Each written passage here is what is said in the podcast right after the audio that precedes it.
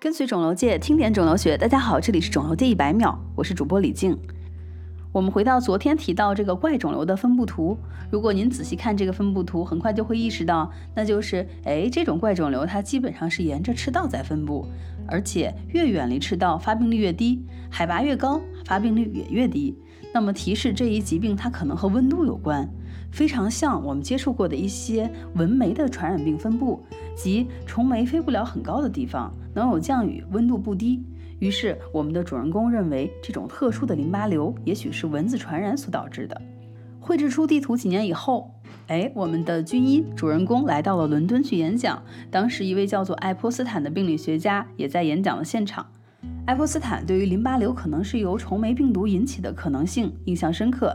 于是，在演讲结束以后，他找到这位军医，请他将一些肿瘤样本送到伦敦，以便通过电子显微镜来检查病原体。当爱泼斯坦收到这些标本以后，和他的同事波尔成功分离出一种病毒，和我们常见的疱疹病毒类似，并且用他们姓名的首字母来命名了这一病毒，即 EB 病毒。哎，讲到这里，我们的主人公的名字，相信大家已经猜到了。没错，这位军医就是 Dennis Burkitt。那么这种淋巴瘤就以他的名字命名为 Burkitt 淋巴瘤。明天呢，我们将继续讲述 Burkitt 淋巴瘤和 EB 病毒的故事。本期百秒就到这里了，我是李静，感谢您的收听，我们下期见。